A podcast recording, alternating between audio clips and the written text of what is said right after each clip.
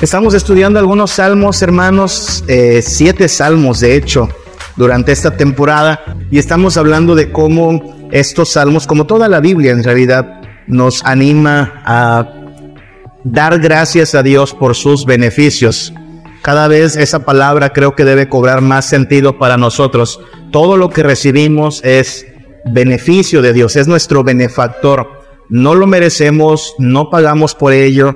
El Señor solo porque es misericordioso nos lo da. Parte de estos beneficios eh, incluye el vivir bajo la providencia de Dios. Mire qué bonito es esto, porque nosotros no vamos esta noche a, a, a, ir, espero, espero que no vayamos a ir a la cama estresados, agobiados, ansiosos por, ay, ¿qué será mañana? ¿Qué va a pasar? Hoy eh, les cuento a manera de testimonio, regresamos de, de acá a, a nuestra casa y vemos que la vecina, esa vecina, mi vecina, tenía encajados cinco cuchillos ahí en el, en el patio. No sé si ha visto usted eso, que la gente haga, encajar cuchillos en, en la jardinera.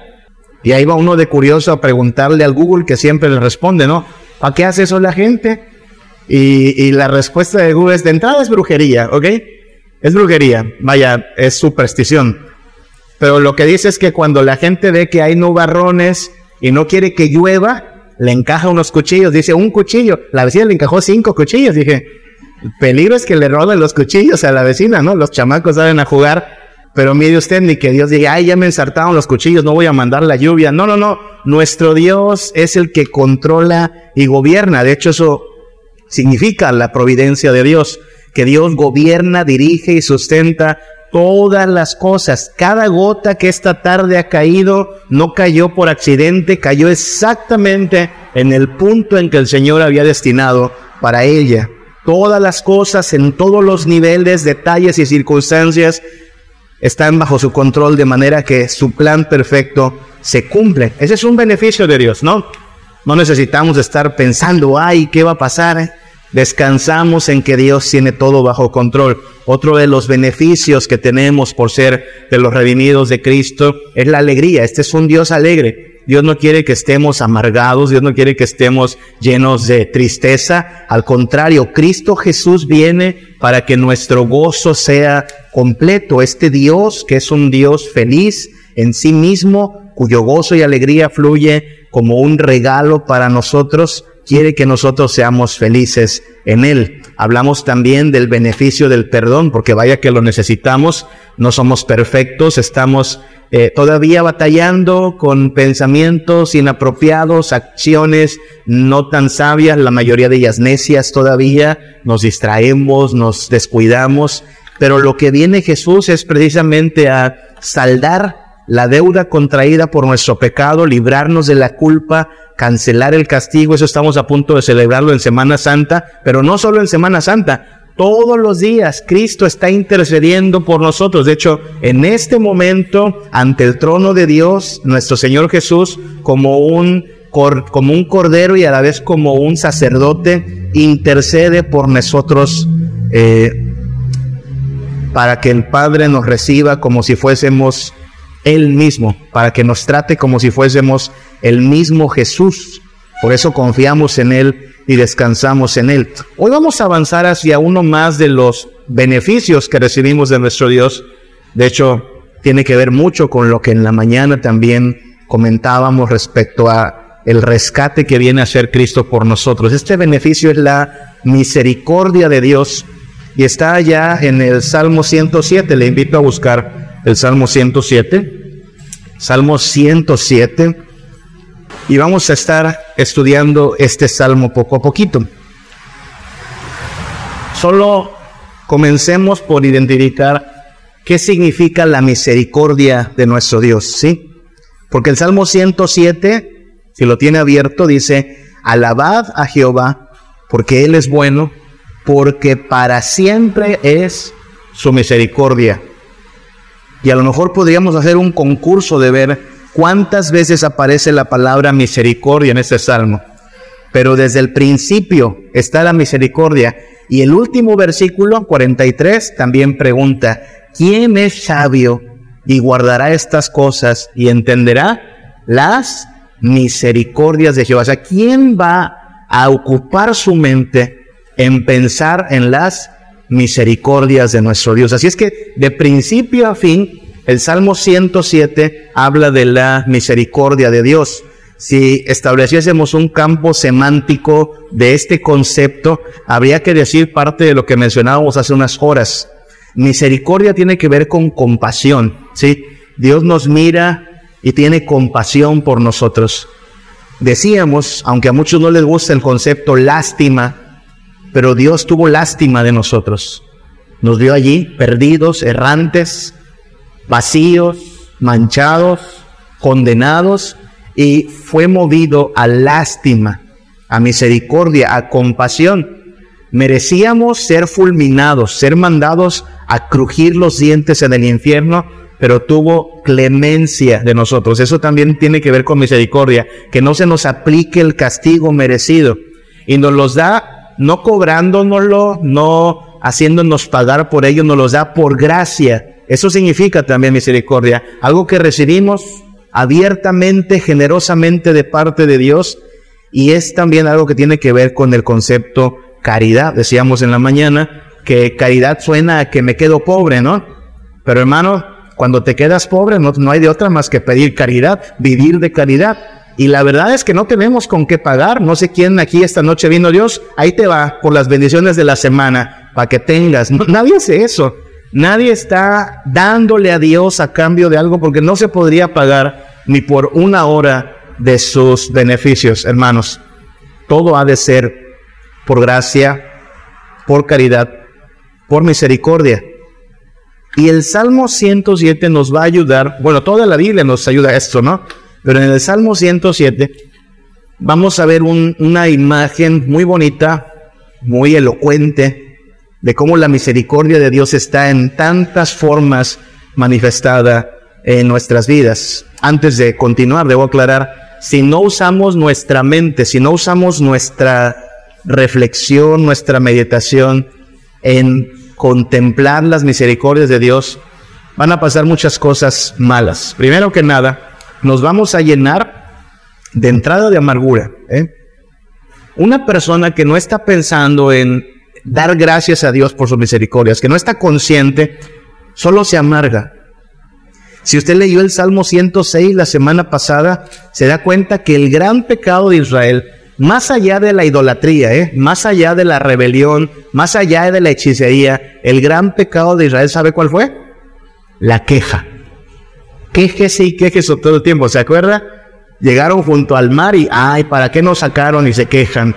Les da el Señor maná y se molestan por el maná. No tienen el agua como la quieren, se molestan por el agua. No les cae bien el líder que les puso Dios, Moisés, se molestan por Moisés. No les cae bien la esposa de Moisés, murmuran contra la esposa de Moisés. Están todo el tiempo de quejositos. No es posible que coexistan, hermanos, la queja junto con la adoración a Dios, porque básicamente toda queja es contra Dios. Básicamente es decir, Dios, no sabes hacer las cosas, no eres un buen Dios y yo merezco algo mejor, porque toda queja emana de eso estoy recibiendo un pésimo trato, Dios, yo merezco algo mejor. Le recomiendo en verdad en nombre del Señor que si en algo vamos a poder madurar como cristianos es en domar esta lengua que es tan dada a la queja, a lo mejor tiene que mordérsela antes de salir con una queja. Solo piensen cuántas veces nos quejamos en el día. No sé a quién se le ocurrió este día, y si a alguien se le ocurrió, tiene para qué arrepentirse esta noche, quejarse por la lluvia. No sé quién de verdad, pero no sería sorpresa que alguien se queje por la lluvia. Como si supiésemos lo que es mejor, ¿no? No sé quién hoy se quejó por la comida, lo cual no debió hacerlo, porque si tiene que comer ya, ya es suficiente misericordia de Dios.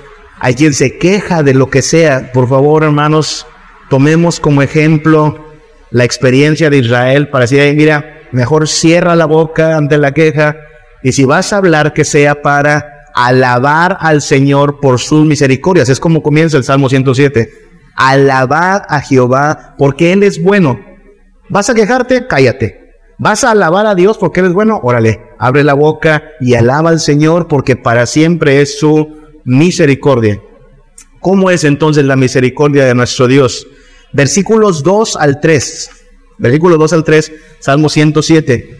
Díganlo los redimidos de Jehová, los que ha redimido del poder del enemigo y los ha congregado de las tierras, del oriente, del occidente, del norte, del sur. Note que es global la extensión. Dios está juntando un pueblo de redimidos de todas partes. Miren nada más, estamos hoy aquí en la península de Yucatán. Estas palabras fueron escritas allá en el Medio Oriente y hasta acá ha llegado la redención de nuestro Dios y nos hemos congregado hoy en nombre de nuestro Señor. Básicamente lo primero que podríamos decir es que la misericordia de Dios es necesaria para todos. ¿Sí? En el norte, en el sur, en el oriente, en el occidente. Hay una leyenda urbana aquí en Mérida, no es tanto leyenda, también es parte de la realidad, ¿no? Que en el norte se vive mejor, dicen, y que en el sur estamos la clase eh, media baja, ¿no? En el norte está la clase más acomodada. No lo sé. Lo que sí es que eh, en el mundo hay personas que necesitan más que otras, ¿no? El fenómeno, por ejemplo, de la migración se da del, norte, del sur hacia el norte. Usted puede ver, nuestro país sirve de corredero, ¿no? Caravanas de personas del Salvador, personas de Nicaragua, personas de Guatemala, yendo hacia América del Norte, porque allá se vive mejor, piensan. Bueno, también sabemos que allá por Europa, pues yo creo que esos hermanos de Londres no están preocupados, no están tan preocupados porque subió el kilo de tortillas, ¿no? Tienen un nivel de vida bastante bueno comparado con el nuestro. Sin embargo, lo que dice el Salmo 7, 107 es, tanto del norte como del sur, del oriente, del occidente, de todos los rincones de esta tierra, Dios ha redimido un pueblo por su misericordia. Es decir, aquí y en China, aquí y en Japón, aquí y en Dubái, aquí y en el norte de la ciudad, si algo todo mundo necesita, es la misericordia de Dios. Todos. El, el que hoy tiene la cama más cómoda y lujosa y el que hoy va a dormir debajo de un puente, ambos necesitan la misericordia de Dios. El que esta noche va a pasar allá en algún puerto este puente, porque ya sabes, este puente les supo sabroso a muchos para irse de vacaciones, aunque sea tantito. Y el que está esperando que amanezca para irse a la playa y el que está esperando un diagnóstico en el hospital. Ambos necesitan la misericordia de Dios. Todos, aquí todos estamos en la misma condición, necesitados de la compasión, la clemencia, la gracia, la caridad de nuestro Dios. Si alguien piensa que no necesita esta misericordia de Dios, eh, o es muy ingenuo o está muy ciego a su realidad. Porque usted y yo respiramos por la misericordia de Dios. ¿Sabe, ¿Sabe cuán fácil sería para nuestro Dios solo hacer que nuestro corazón deje de latir en este momento? Así. Solo, con que deje de latir por, por medio minuto, hermano, ya fuimos. Y ahí está el Señor sosteniendo incluso nuestra respiración por misericordia, redimiéndonos, llamándonos mientras hay tiempo para ah, acercarnos a Cristo y ser salvos, porque hay que buscar a Dios mientras puede ser hallado. Así es que algo por lo cual debemos partir es todos, todos necesitan la misericordia de Dios. Ya lo hemos dicho antes, ¿no? En la iglesia de pronto hemos caído en el error de pensar que los pobres necesitan más a Cristo, que los huérfanos necesitan más a Cristo, que los encarcelados necesitan más a Cristo. Sí, por supuesto que lo necesitan, pero también el que anda en un carro de lujo y también el que está en la mayor comodidad posible y el que tiene un gran trabajo, ellos también necesitan la misericordia. Si no, es solo cuestión de tiempo para que vean la gravedad de haber ganado el mundo, pero perder su alma. Todos, todos necesitamos la misericordia de Dios. Y esta misericordia de Dios, generalmente no nos damos cuenta de eso, hermanos, de que todos la necesitamos porque estamos tan acostumbrados a las bendiciones de Dios que muchas veces las damos por sentadas. Cuando una persona valora, por ejemplo, el regalo de la salud, ¿cuándo la valora? Pues cuando se enferma. ¿Cuándo una persona valora el regalo de tener trabajo? Pues cuando lo corren del trabajo. Cuando una persona da gracias a Dios por su familia, pues cuando tiene problemas allá en el matrimonio con los hijos. Es decir, tenemos a diario tanta costumbre de disfrutar de los beneficios de Dios que generalmente no los notamos hasta que los vemos peligrar. Y es allí donde la misericordia de Dios se hace notable, en la aflicción. La misericordia de Dios es notable en la aflicción, como que nos damos cuenta, ¿no? Se, prenden las alarmas y decimos, ah, caray, algo está moviendo aquí el tapete, las cosas no son como estamos acostumbrados, estamos tan acostumbrados a la misericordia que no es hasta que se dificultan las circunstancias que entonces decimos, ay Dios, si no fuera por ti. Versículo 4 del Salmo 107. Anduvieron perdidos por el desierto, por la soledad, sin camino, sin hallar sin hallar dónde vivir, hambrientos y sedientos. Su alma desfallecía dentro de ellos. Imagínense la, la expresión, hambrientos y sedientos, desfalleciendo. Versículo 6. Entonces clamaron a Jehová en su angustia y los libró de sus aflicciones. Esa es, la bendita misericordia de Dios, ¿sabe? Esta gente llegó al punto, como dicen algunos, de topar fondo, hambrientos, sedientos, desahuciados, claman a Dios y Dios envía misericordia. Qué grande es la misericordia de Dios. Versículo 9, repite, Él sacia al alma menesterosa y llena de bien el alma hambrienta. Todos aquí podemos contar de las muchas ocasiones que estábamos menesterosos, es decir, necesitados de algo. Y clamamos a Dios y el Señor nos bendijo. Él nos llenó y sació nuestra hambre. Versículo 13, Salmo 107, versículo 13. Luego que clamaron a Jehová en su angustia, los libró de sus aflicciones. De alguna forma a Dios le gusta emplear la aflicción como una de las maneras para hacernos ver que sin Él no somos nada. ¿Ok? Es uno de los métodos que Dios tiende a usar. Ahí te va la aflicción, no porque sea un Dios malo, sino para que te des cuenta que sin Él, sin su misericordia, no hacemos más que vivir en desesperación. Pero entonces clamamos a Dios y Él misericordiosamente nos libra. Versículo 18. Su alma abominó todo alimento y llegaron hasta las puertas de la muerte. Imagínense estas expresiones ya, ya, ya a punto de morir. Versículo 19, pero clamaron a Jehová en su angustia y los libró de sus aflicciones.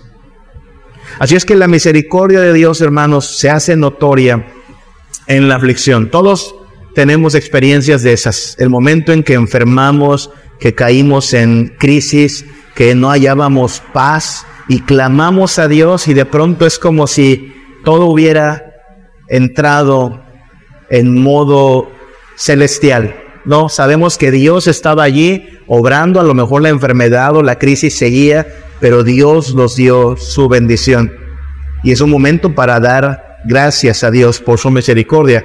Acabo de decir que la aflicción es uno uno de los métodos que usa nuestro Dios para hacernos ver su misericordia, pero no el único. Es uno, pero no el único. Y lo digo porque esta semana eh, estaba conversando con, con un amigo. Ya sabe, a veces, a veces de lo que compartimos aquí en Príncipe, pues lo estamos luego compartiendo allá en, en, el podcast que compartimos en, a, demás hermanos. Y eso desde el año pasado estábamos en la sinagoga web hablando de cómo Dios nos bendice y cómo Dios nos da misericordia, pero apenas va saliendo ahí en el podcast. Y lo que yo decía, no sé si se acuerde alguien, es que está mal decir, es, es incorrecto decir que la aflicción es buena. La aflicción no es buena. No, no, podemos llamar bueno a lo que no es bueno. Es como, es como decir que la muerte es buena. No, la muerte no es buena. Si no, la Biblia no diría que es el, el postrer enemigo a ser vencido. Ahora que Dios en medio de, a pesar de, a través de estas problemáticas manifiesta su bondad, eso es otra cosa. Pero de ninguna manera vamos a llamar bueno a lo que no es sino miseria. ¿Ok? Porque hay personas, especialmente en esta época de cuaresma, que piensan que a mayor aflicción, mayor santidad. No sé por qué llegan a esa conclusión. Usted sabe de lo que hablo, ¿no? Gente que dice que si sufre, entonces como que está purificándose.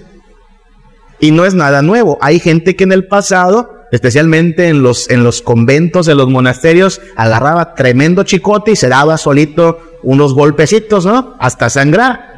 ¿Y por qué lo hacían? Porque creían que haciéndose sufrir estaban de alguna manera siendo más santos.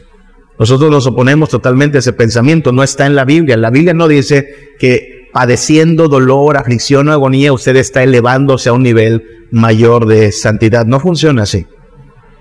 Ahora, sí, Dios utiliza muchas veces la aflicción, insisto, como una oportunidad para hacernos ver su misericordia, pero eso es a pesar de la aflicción. Y lo digo porque, por otro lado, alguien podría decir, pero pastor, si, si soy sincero, no tengo tantas aflicciones. No sé si alguien de ustedes afortunado puede decir eso en algún momento de su vida. Decir, pues, o sea, sí, sí hay problemas, cada día trae su propio mal, pero la verdad me veo bendecido, me veo, ¿por qué no incluso decirlo? Me veo prosperado ¿Será que entonces me falta que Dios me dé problemas para que me santifique más? ¿Ve por dónde va el pensamiento? Alguien podría estar así medio hipocondriaco, pensando que necesita problemas en su vida, cuando lo que está recibiendo es la misericordia de Dios en forma de bienestar. Así, mira, tienes salud, tienes empleo, tienes una casa cómoda, tienes una vida bastante bendecida. Alguien podría decir, no, entonces prepárate porque ahí vienen las pruebas. ¿Quién dice, hermanos? Eso es como estar viendo moros con tranchete, ¿no? O sea, como decir, ay, a ver a qué hora me llegan los problemas, porque ya tanta, tanta buena vida como que no se puede. Hermano, no hay ningún problema en la buena vida. Pablo decía que él está acostumbrado tanto a lo abundante como a la escasez, ¿se acuerda? Pablo dice, pues estamos acostumbrados, entrenados para estar saciados y también para padecer hambre. Entonces, sí, en la enfermedad, en la tristeza, en la necesidad, es buen momento para clamar, Señor, ten misericordia de nosotros. Pero hay que decir también que la misericordia de Dios está implícita en la prosperidad. Si acaba de pasar la quincena y usted recibió su pago quincenal, conecte ese pago quincenal con la misericordia de Dios. Si esta noche no está desahuciado, no está en el hospital, está ah, tranquilo, no le ha dado ni siquiera la alergia con esta, eh, este cambio que nos ha llegado, es la misericordia de Dios, hermano. Si usted va hoy a abrir su, su refrigerador y dice, hay, hay comida para mañana, mira, es la misericordia de Dios. Y no debería usted decir, no, pues como que nos faltan aflicciones porque estamos requete bien aquí, ¿eh? No, hermano, no.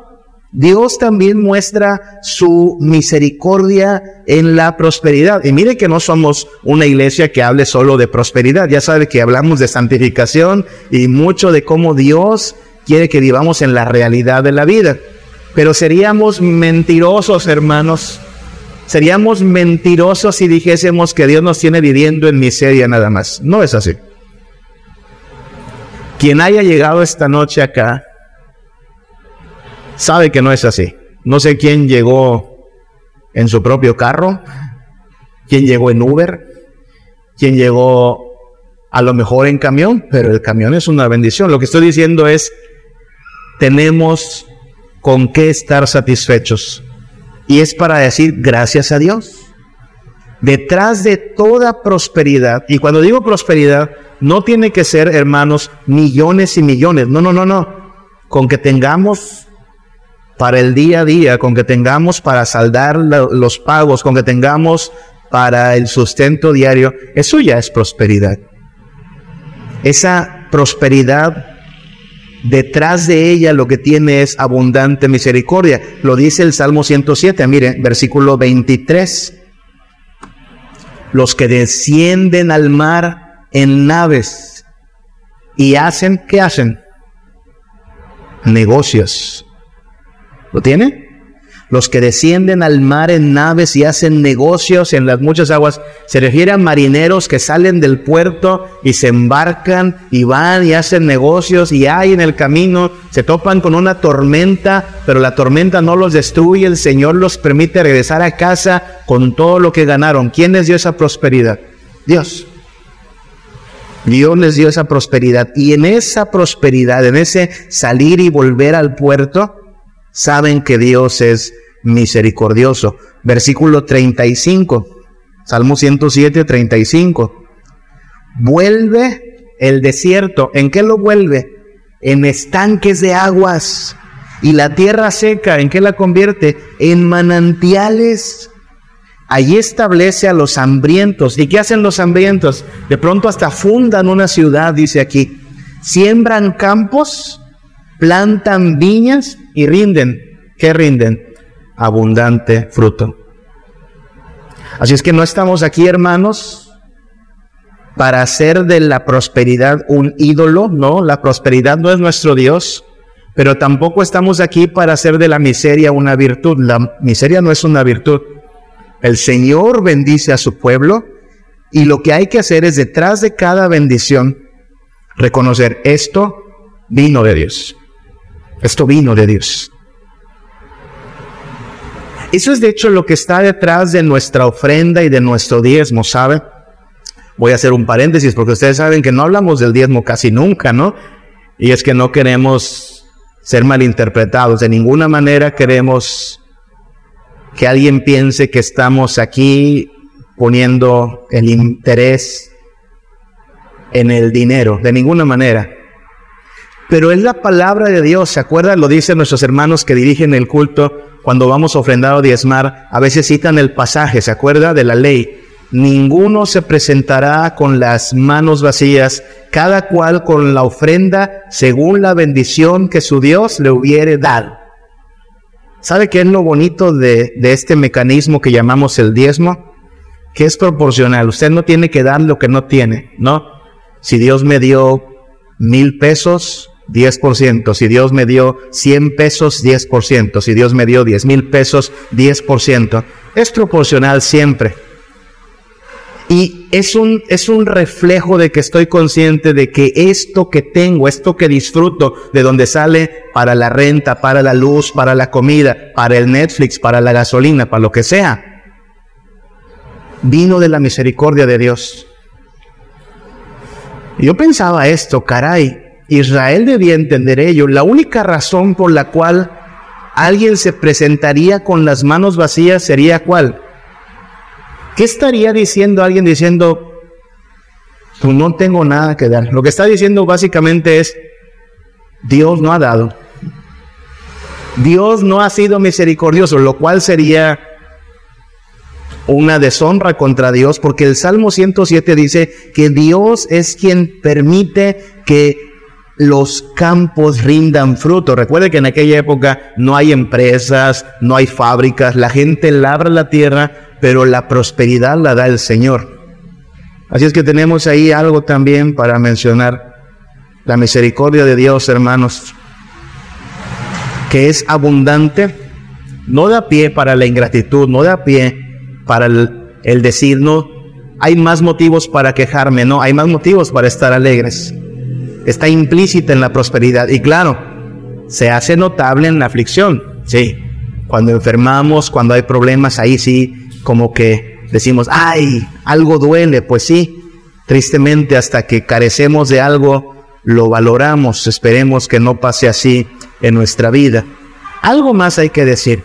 La misericordia de Dios, hermanos, es indispensable ante el tribunal divino. Esa foto la tomé yo. Esa foto la tomé yo el miércoles. Gracias a los que pudieron hacerse presentes, hermanos, para acompañar a la familia Q Narváez. Avisábamos que el Señor llamó a su presencia a nuestra hermana Anatolia Y mire qué bonito cielo había el, el miércoles, un cielo azul, azul. Y no es que uno ande ahí tomando fotos extrañas, ¿no? Pero la Biblia dice que es sabio ir a la casa de luto, ¿sabe? Estaba en ese momento ante esas tumbas y, ay, caray, Samuel Hernández, un día una de estas va a tener tu nombre. Un día en una de estas te van a meter. ¿Qué será?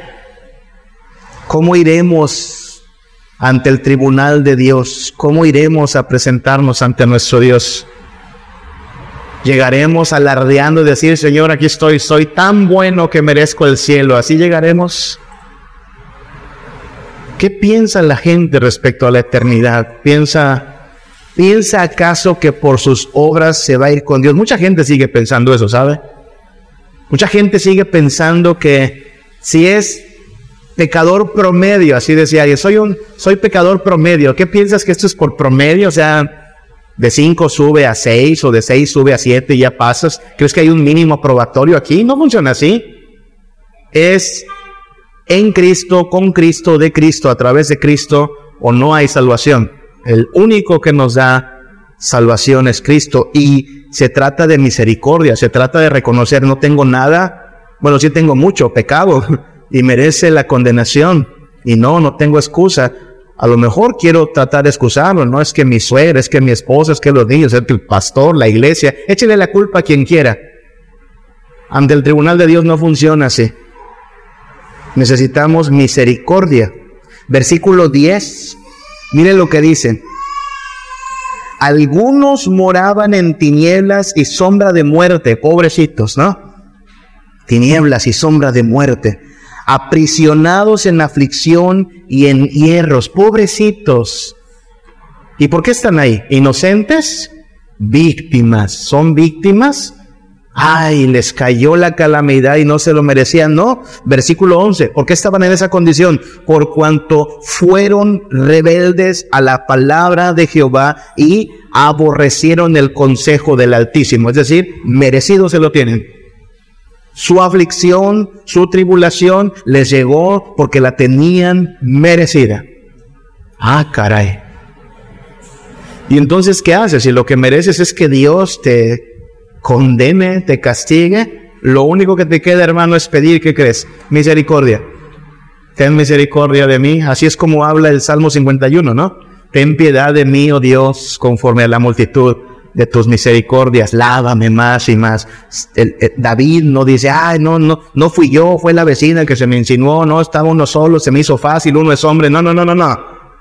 No hay excusa para el pecado. Contra ti y contra ti solo he pecado. Y lo único que hace David es pedir, ten misericordia. Eso es lo que tiene que hacer el pecador. Porque merecido tenemos el castigo de Dios. Versículo 17, Salmo 107, 17. Fueron afligidos los insensatos a causa del camino de su rebelión y a causa de sus maldades. Nota otra vez que Dios dice, merecidos se lo tienen.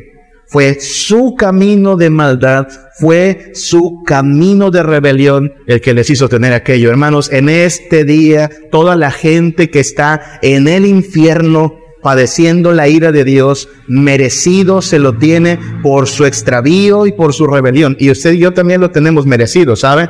Que es lo único que nos libra de ese castigo. ¿Acaso cree que somos mejores que los que hoy están en el infierno? De ninguna manera. Nos portamos mejor que ellos para nada. Solo que el Señor, por su sola gracia, tuvo misericordia. Y eso, hermanos, ella es suficiente para estar agradecidos, ¿saben? Cuán grande es su misericordia. No por méritos nuestros, no porque Dios que éramos mejores personas, solo digo, de estos tendremos misericordia. Y le rogamos por eso que más gente sea llamada a su salvación, que tenga misericordia de más personas. Y es entonces cuando nos damos cuenta de que mereciendo el infierno el Señor nos da vida y salvación y no nos ha desamparado, que la misericordia de Dios se vuelve el motivo de celebración, el motivo de gozo, su misericordia. Una y otra vez este salmo nos llama precisamente a alabar y gozarnos en el Dios de misericordia. Versículo 1, alabad a Jehová porque Él es bueno, porque para siempre es su misericordia. Versículo 8, Alaben la misericordia de Jehová y sus maravillas para con los hijos de los hombres. Versículo 15. Alaben la misericordia de Jehová y sus maravillas para con los hijos de los hombres. Versículo 21. Alaben las misericordias de Jehová y sus maravillas para con los hijos de los hombres. ¿Por qué habría de ser tan insistente un salmo en decir, hey, alabe, hey, alabe, hey, la misericordia? Pues porque somos muy dados a lo contrario, se da cuenta, le decía, llenarnos de queja, llenarnos de amargura, empezar a afanarnos, y la misericordia. Todo el tiempo vivimos, respiramos, eh, nos, nos vemos sostenidos, guardados, cubiertos, protegidos, perdonados por la misericordia de Dios. Nuestro gozo no depende, con todo y que Dios es bueno y generoso, nuestro gozo no depende, hermanos, de cuánto tenemos o cuánto disfrutamos. Yo espero en verdad que pudiésemos llegar al momento en que nos toque el día de nuestra agonía o el día de nuestra miseria, porque va a llegar tarde o temprano, y aún así que nada nos robe el gozo de Cristo. Es decir, tengo su misericordia. Y ese es motivo para estar satisfecho y pleno y nadie me lo puede quitar, porque esa será la diferencia entre una vida con esperanza y una vida que fue desperdiciada. Hay que hacer un breve, un breve paréntesis aquí, porque el versículo 21 dice las siguientes palabras, alaben la misericordia de Jehová y sus maravillas para con los hijos de los hombres. Hay que alabar a Dios, pero dice el versículo 22, ofrezcan sacrificios de alabanza y publiquen sus obras con júbilo. Y hay que explicar esto del sacrificio, hermanos, porque usted me ha escuchado decir, no sé cuántas veces decimos aquí, que Dios es el benefactor, nosotros los beneficiarios, y que nunca le damos nada a Dios. Usted y yo nunca le damos nada a Dios. Pero alguien podría decir, ah, que no, pastor, porque aquí el versículo 22 dice la palabra sacrificio. ¿Qué onda con eso? Porque el sacrificio si es que le damos algo a Dios, ¿no? Nos acercamos con algo para Él. No, no precisamente. No precisamente. Y es que sabe que lo que hay que cambiar es la idea que tenemos de un sacrificio, hermanos. El problema es que todavía nosotros pensamos como mayas. Y los mayas hacían sacrificios humanos. Los hebreos no hacían sacrificios humanos. ¿Qué sacrificaban los hebreos? Animales. Para los mayas decir, va a haber sacrificios, ay nanita, corren, escóndete porque no una de estas te agarran y a ti te cortan la cabeza, te sacan el corazón y te echan dando vueltas por la pirámide. Curioso que hay gente que va a ir a, llenarse de buenas vibras a una pirámide que usaban para hacer matazón de personas, ¿no? Eso está extraño. Pero ahí andan llenándose de buenas vibras estos días, ¿no? No, no, el sacrificio estilo maya es tiemble de miedo porque uno de ustedes va a morir. El sacrificio estilo hebreo no es miedo. Cuando en, el pueblo de Israel dice, hey, mañana es día de sacrificio, nadie tiembla, créame. Cuando dicen mañana hay sacrificio es, wow, qué bueno que hay sacrificio. ¿Por qué qué? ¿Por qué lo cree? Porque al que vamos a matar es un animalito. Pero aclaro que si usted lee la ley, no se quemaba el animalito completo, no se perdía el animalito, una parte se quemaba, la otra parte, ¿qué hacíamos con ese animalito? Carnita, hermano. Barbacoa. Tacos no comían, pero de todos modos se ponía buena la celebración. Todo judío, el día que dicen sacrificio, no tiembla, no teme. El judío se alegra. Vamos a comer carne, una carnita asada en nombre de Dios, por su misericordia. ¿Se acuerda incluso el día de la Pascua? El Señor ordena, eh, todo mundo va a agarrar un corderito. ¿Se ha comido cordero alguna vez? sabrosa la carne. Asado así.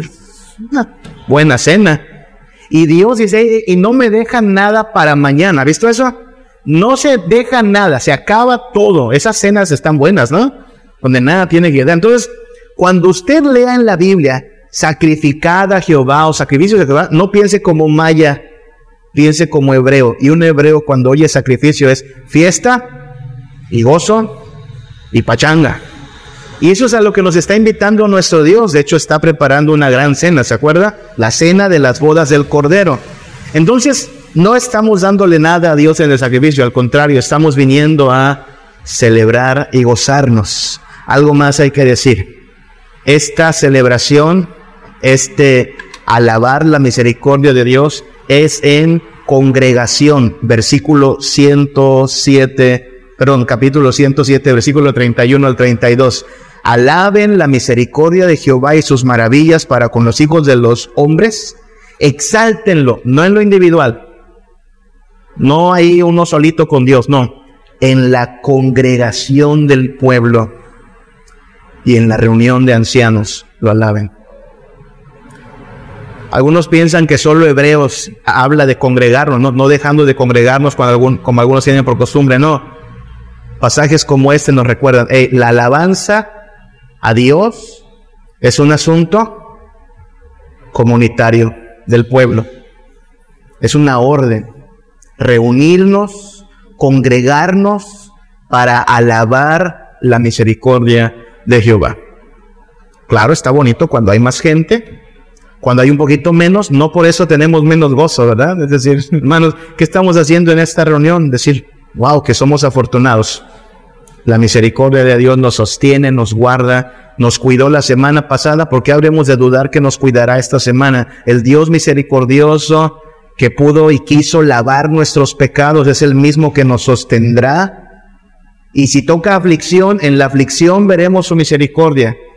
Y si en vez de tocar aflicción toca prosperidad, esa prosperidad es por su misericordia. Sea que vivamos o que muramos, sea que tengamos rosas o espinas, la misericordia de Dios nos sostendrá. Por eso este es un privilegio que solo los hijos de Dios pueden celebrar. Y deberíamos hacerlo, hermanos. Deberíamos hacerlo cada día, alabar la misericordia de nuestro Dios. Y si nos podemos reunir el próximo domingo, lo haremos congregacionalmente para alabar la misericordia del Señor. Y si somos llamados esta semana a otro funeral, ¿qué hicimos en el funeral estos días? Decir, Señor, tuviste misericordioso, gracias por la vida, gracias por la vida eterna alabaremos la misericordia de Jehová. Para eso fuimos rescatados y en eso nos vamos a sostener con la ayuda y la misericordia de nuestro Dios. Así es que demos gracias al Señor por sus grandes, grandes, grandes beneficios, hermanos. Vamos a estar de pie y vamos a dar gracias a Dios y vamos a encomendarnos a su misericordia. Si Dios permite, estaremos bien. Gracias te damos, Padre, por bendecirnos tanto, tanto, por amarnos inmensamente en tu Hijo Jesús y por derramar nuevas y abundantes misericordias día a día, Padre. En la aflicción o en la prosperidad, en la vida y aún en la muerte, tu misericordia nos sostendrá, Padre. Ante tu trono el día en que seamos llamados a juicio, será por tu misericordia que los méritos de tu Hijo nos serán contados para que entonces solo tengamos bienvenida en tu reino, Padre. Mientras tanto, Señor, aquí concédenos vivir siempre confiados, siempre aferrados a tu palabra, a tu gracia, disfrutando tu misericordia, Padre. Nunca la merecimos, hoy tampoco, Padre. Solo disfrutamos tus beneficios te damos gracias por ellos.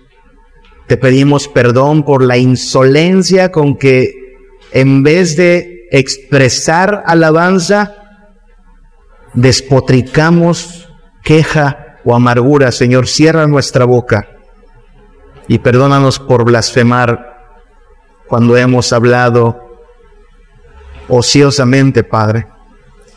Que de nosotros salga alabanza, bendición, elogios a ti, autor de todo bien, a ti, Dios de gracia y misericordia, quien nos guarda, quien nos salva.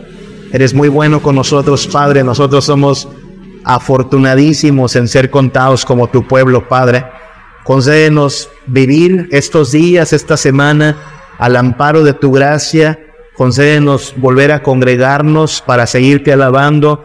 Y si, Padre, nos toca ser llamados a tu presencia, que allá en aquella congregación de santos también, Padre, tengamos esperanza y regocijo en saber que tu misericordia es la que nos lleva a la salvación eterna, Padre.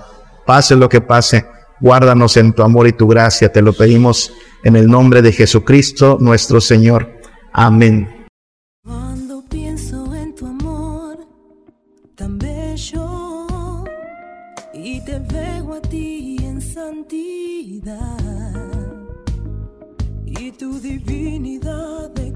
Excede las riquezas de este mundo.